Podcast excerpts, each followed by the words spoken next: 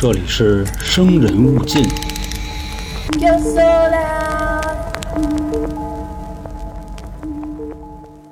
大家好，欢迎收听由春点为您带来的《生人勿近》，我是老航。首先啊，看标题进来的各位，我一定要强调一个问题啊，是什么呢？你看这期节目啊，《生化危机》，很多小伙伴会说啊，我没玩过《生化危机》，我也没看过电影。你要说的啊，我大概率我听不懂。放心啊，各位，绝对不会的。我本人啊，既没玩过《生化危机》，我也没看过电影，我只是看过《生化危机》的编年史。什么叫编年史呢？或者说什么叫游戏编年史呢？因为很多特别威风的游戏啊，都有一个自己庞大的世界观。你比如说《生化危机》啊，《魔兽争霸》《魔兽世界》《星际争霸》，包括《英雄联盟》，它都是有故事在里边的。抛开游戏本身啊，整体的故事也是非常的跌宕起伏、扣人心弦的。你看咱们生人勿近啊，一直在做什么题材？灵异、案件、都市传说，现在还有一些猎奇知识的科普。那咱们今天要说的这个啊，就是要给大家开一个新的系列啊，游戏编年史。因为听过我节目的朋友都知道啊，我讲东西是一个什么风格。在这儿呢，我承诺各位啊，听我讲完了以后，玩过游戏的小伙伴啊，肯定会产生些许的共鸣；没玩过的呢，对于大家来说啊，也是一个非常精彩的故事。反正啊，各位就拿它当一本书听就可以了。另外呢，如果这个系列啊效果好的话，以后呢，咱们还会做魔兽的编年史、英雄联盟的、星际争霸的、暗黑破坏神的都有。那时候啊，咱就连载了啊，就不是一个故事一集到两集了。那在这个故事的开头呢，有必要先介绍一个地方啊，是哪儿呢？非洲大陆。你像咱们广义啊，对非洲大陆的一个理解是什么呢？既枯燥又神秘。枯燥啊，是因为那帮黑哥们儿啊，你像非洲是吧？经济也不行，科技也不行。但当时啊，咱们人类的祖先据说就是在非洲诞生的。因为啊，考古学家已经证明了，世界上啊，其他的地方都是荒地啊。你比方说，咱们东方人民还是西方的欧洲人民，当时啊，不是大土地就是冰川。人非洲大陆啊，已经热热闹闹的了。后来呢，也是因为这个气候的原因，那时候的咱们祖先呢就开始迁移，因为在那儿呢可能就活不太了了。你比方就闯关东了，走西口了啊，就来到了东方大陆跟西方大陆。当然，咱今儿不说那个啊，我主要是介绍一下这个故事的背景。因为啊，非洲大陆神秘的这个特性，就吸引了好多生物学家还有考古学家去那儿研究，研究这帮黑哥们儿啊，这个脑回路都是什么样的啊？怎么就你们那么大呀？是吧？踢了秃噜的，而且跑的还特别快，体育方面特别有天赋。另外啊，还有这个说唱，那嘴跟机关枪似的啊，一说一梭子就黑蛮啊，DJ 抓个逼啊，旁边一人抱一桶跟那噼里啪啦噼里啪啦跟那拍啊，这老黑就在那说。所以啊，正是因为这个神秘的地方，或者说是这帮黑哥们儿，他呢就吸引了很多的科学家去那儿研究。后来呢，就在十八世纪的时候，有一位大学者，这人叫亨利，他呢就写了一系列的关于非洲大陆的博物志。这里边的内容是什么呢？就相当于啊是非洲大陆的百科全书，里边啊记载了好多关于非洲本土的内容，比如说啊这个非洲的历史、非洲的人类图鉴、动物史、植物史，恨不得啊连细菌的世界都写了。所以这套书啊就给未来要探索非洲大陆的这些学者一个方便，基本上啊你拿着这套书，这片地你就畅行无阻了。后来呢，到了二十世纪，也就是一九几几年，有一位贵族啊，这个人叫斯宾塞，也是咱们这套书的主人公之一。当时呢，他也是对这个非洲大陆啊充满了兴趣，所以呢，他就看了这套书。其实，在这块啊，我可以简单的跟各位剧透一下，斯宾塞这个人为什么会对非洲大陆有兴趣呢？他是干嘛的？你像咱这套书啊，叫《生化危机》，那说的是什么呢？生化武器跟基因武器，那为什么叫危机呢？啊，就泄露了呗，或者说啊，他有意的要往外散，毁灭世界。而且说这个基因武器啊，还不是字面意思那么简单。比如说啊，给你下点药啊，破坏一下你的基因，不是。这东西厉害厉害在哪儿呢？它能专门打击一类人群，比如说啊，听我节目的人，咱都黄种人是吧？或者说都都中国人啊。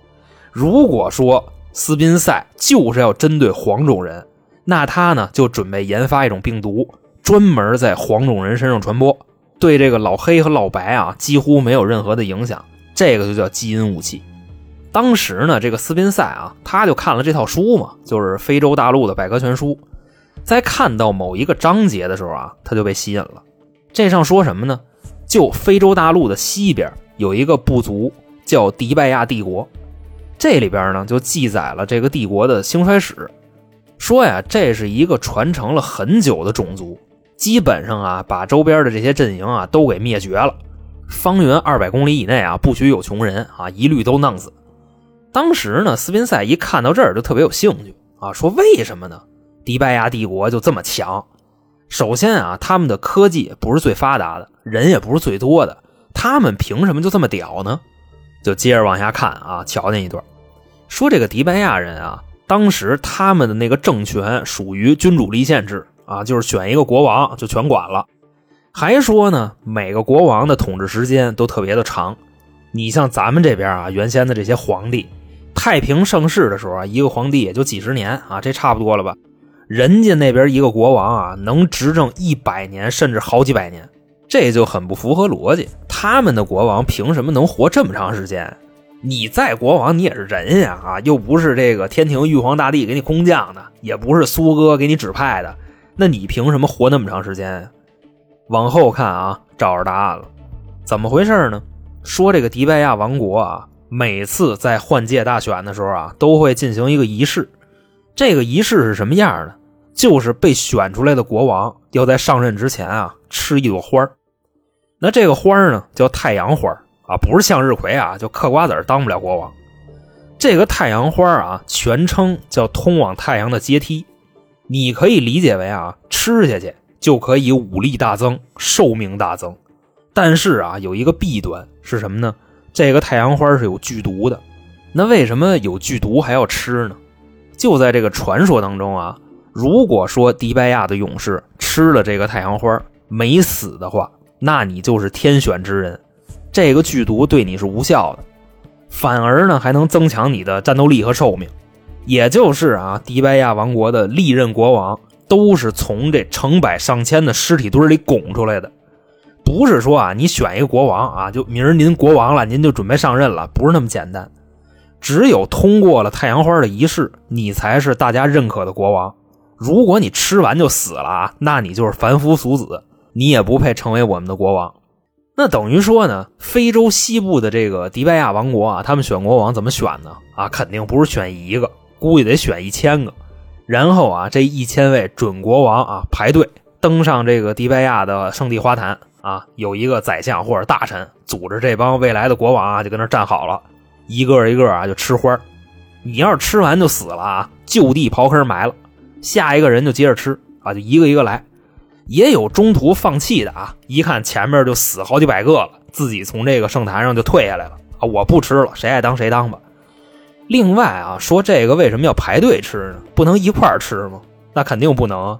有一回啊，也是迪拜亚帝国人民争气啊，为了防止前面死好几百个，后边这个人心态崩了的这种情况，大家一块吃啊，一千个人咔咔的把花拿起来。宰相啊，一声令下，当这个国王，咱们有失有得啊，不敢吃的啊，给你狗腿砸舌啊，预备，奥利给，干了！然后啊，这一千多个，咔，全吃了。最后吃完了以后啊，活了仨。那你说这事儿也挺麻烦的，那谁当谁不当啊？就这三个人啊，所以就打架呗。当然啊，往后这个体系就越来越成熟了啊，以至于之后大选的时候啊，旁边还有一帮这个澳门旁听的老铁。他们不干涉人家内政啊，他们就跟旁边开了一赌局啊，一赔二百五，赌这人上去以后死不死。反正咱就说这意思啊。其实啊，这个花吃完了不死，能够武力和寿命大增，当国王。那你们觉得是不是跟《龙珠》里边孙悟空喝的那个超神水有点像啊？只有内心纯洁的人喝下去才能增强功力啊，要不就被毒死。反正我看到这儿啊，我就想起这个来了。不过咱们实话实说啊，这本书。就这个非洲大陆的百科全书啊，当时并没有广泛的流传，为啥呢？就我刚才说这堆，你们信呀？啊，我想肯定有好多人不信。那当时啊，其实欧洲的很多学者跟你们大家一样啊，都不信。那这个刚才咱们提到这位斯宾塞啊，拿着这本书，组织了这一堆文人啊，还有学者，就骚客什么的，就跟那分析，最后得出一什么结论呢？就这书上写的啊，胡说八道，顶多啊，他就算一个小说，绝对不是历史。但斯宾塞这人呢，他就觉着啊，这个书里的其他地方记载的都非常的准确。唯独迪拜亚人吃花这个事儿啊，有点不可思议。反正啊，大家都不信，唯独就他自个儿信。那这个时候呢，他就做了一个决定，是什么呢？要研究出这个太阳花啊里边到底蕴含着什么东西？为什么有的人吃完了啊能够被赋予力量和寿命？这里边是不是有那种能改写生物 DNA 的东西？如果把这个东西提取出来啊，再跟其他的一些生物融合。那是不是就能造出一批生化战士来啊？倍儿厉害啊，一个一个的，让干嘛干嘛啊？那你想这多威风啊啊！那如果是这样的话，那世界就是我的了。一想到这儿啊，说干就干，找了自己俩朋友商量了一下这个事儿。先找的那位呢，这人叫爱德华·阿什福德，这个是斯宾塞的发小。介绍一下啊，爱德华这个人啊，在故事里的戏份并不重，你们就知道有这么一人就行了。这个呢，就是未来生化武器公司三大创始人之一啊就行了。他呢，跟斯宾塞一样，都是欧洲的贵族。因为爱德华·阿什福德嘛，阿什福德家族啊还是非常声名显赫的。那另外一位呢，这人叫詹姆斯·马库斯，曾经呢是这俩人的大学同学，关系啊自然是没有他们俩好啊，因为他们俩哥们发小嘛。但为什么找他呢？因为马库斯马博士啊，研究病毒这一块绝对权威。那你们想，斯宾塞这个人，他未来要干嘛呀？啊，他要弄生化武器，所以马库斯博士啊，作为技术合伙人加入了他们。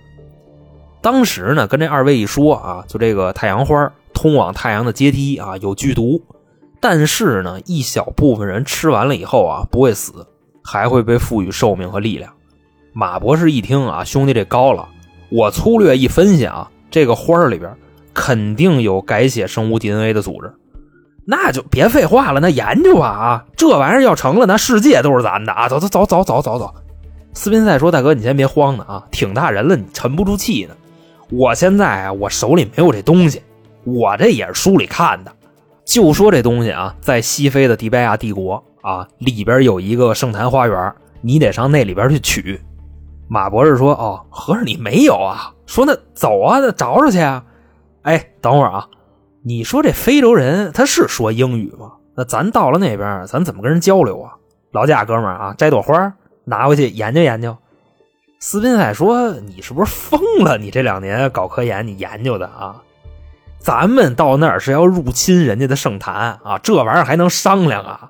你们呀，搞学术的就甭管了，这块我早就想好了。”到时候呢，我雇一帮这个雇佣兵，直接啊，咱们打进去。我想摘多少我就摘多少，费那劲干嘛？对不对？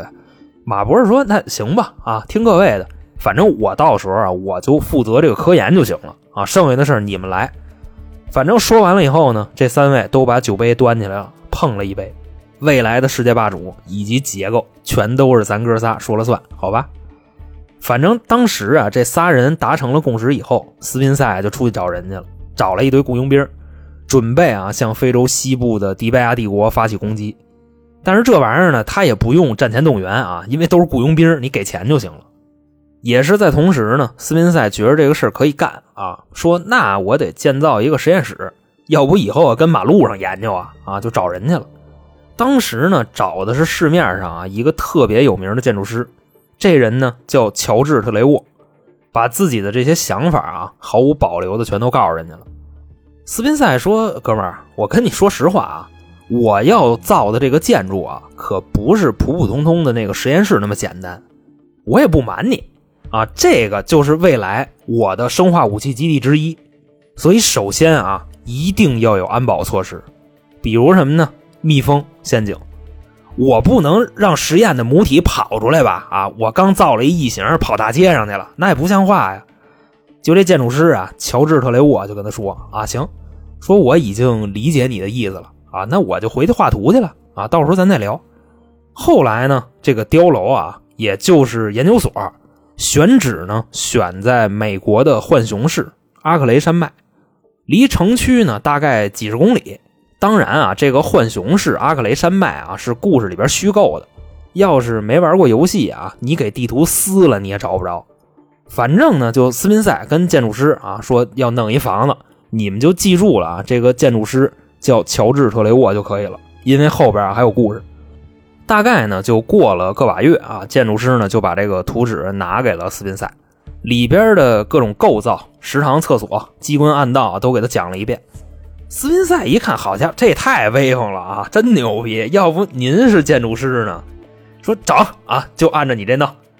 随后呢，就找了一帮工人啊，就瓦工啊、木匠啊、筛沙子的呀啊，这个和水泥的。这个碉楼呢，当时就准备动工了。斯宾塞呢，他也不用跟这盯着，把这个图纸啊就给了工头了，说你们就盯着弄吧啊，我们得上这个非洲大陆跟人打仗去。把这些事儿呢都交代好了以后啊，就这几位元老之前开会那三位啊，斯宾塞、爱德华、阿什福德，还有马库斯博士。领着一大帮雇佣兵啊，直奔书上记载的那个地点啊，就开过去了。后来呢，到了这个非洲的西部，还真找着这地方了。斯宾塞啊，旁边那二位还感叹呢啊，感情这书上写的都是真的呀，还真有迪拜亚帝国呀啊，那瞧瞧吧，看能不能跟人交涉交涉啊，反正能不动手就别动手呗。当时呢，他们这组人啊，也是引起了迪拜亚人的高度警觉。直接呢，就有人过来问他们，说你们是谁呀？来这干嘛？就看这个雇佣兵的这个队长啊，抄起一把喷子来，顶在过来这哥们的脑袋上。你说我们来干嘛？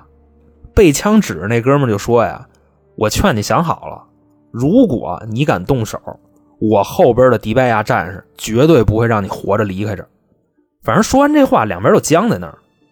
那么说，这个雇佣兵的队长到底开没开枪呢？斯班塞他们这次来迪拜亚王国寻找太阳花的结果又是什么样的？请各位收听下集。我是老航，咱们下期再见。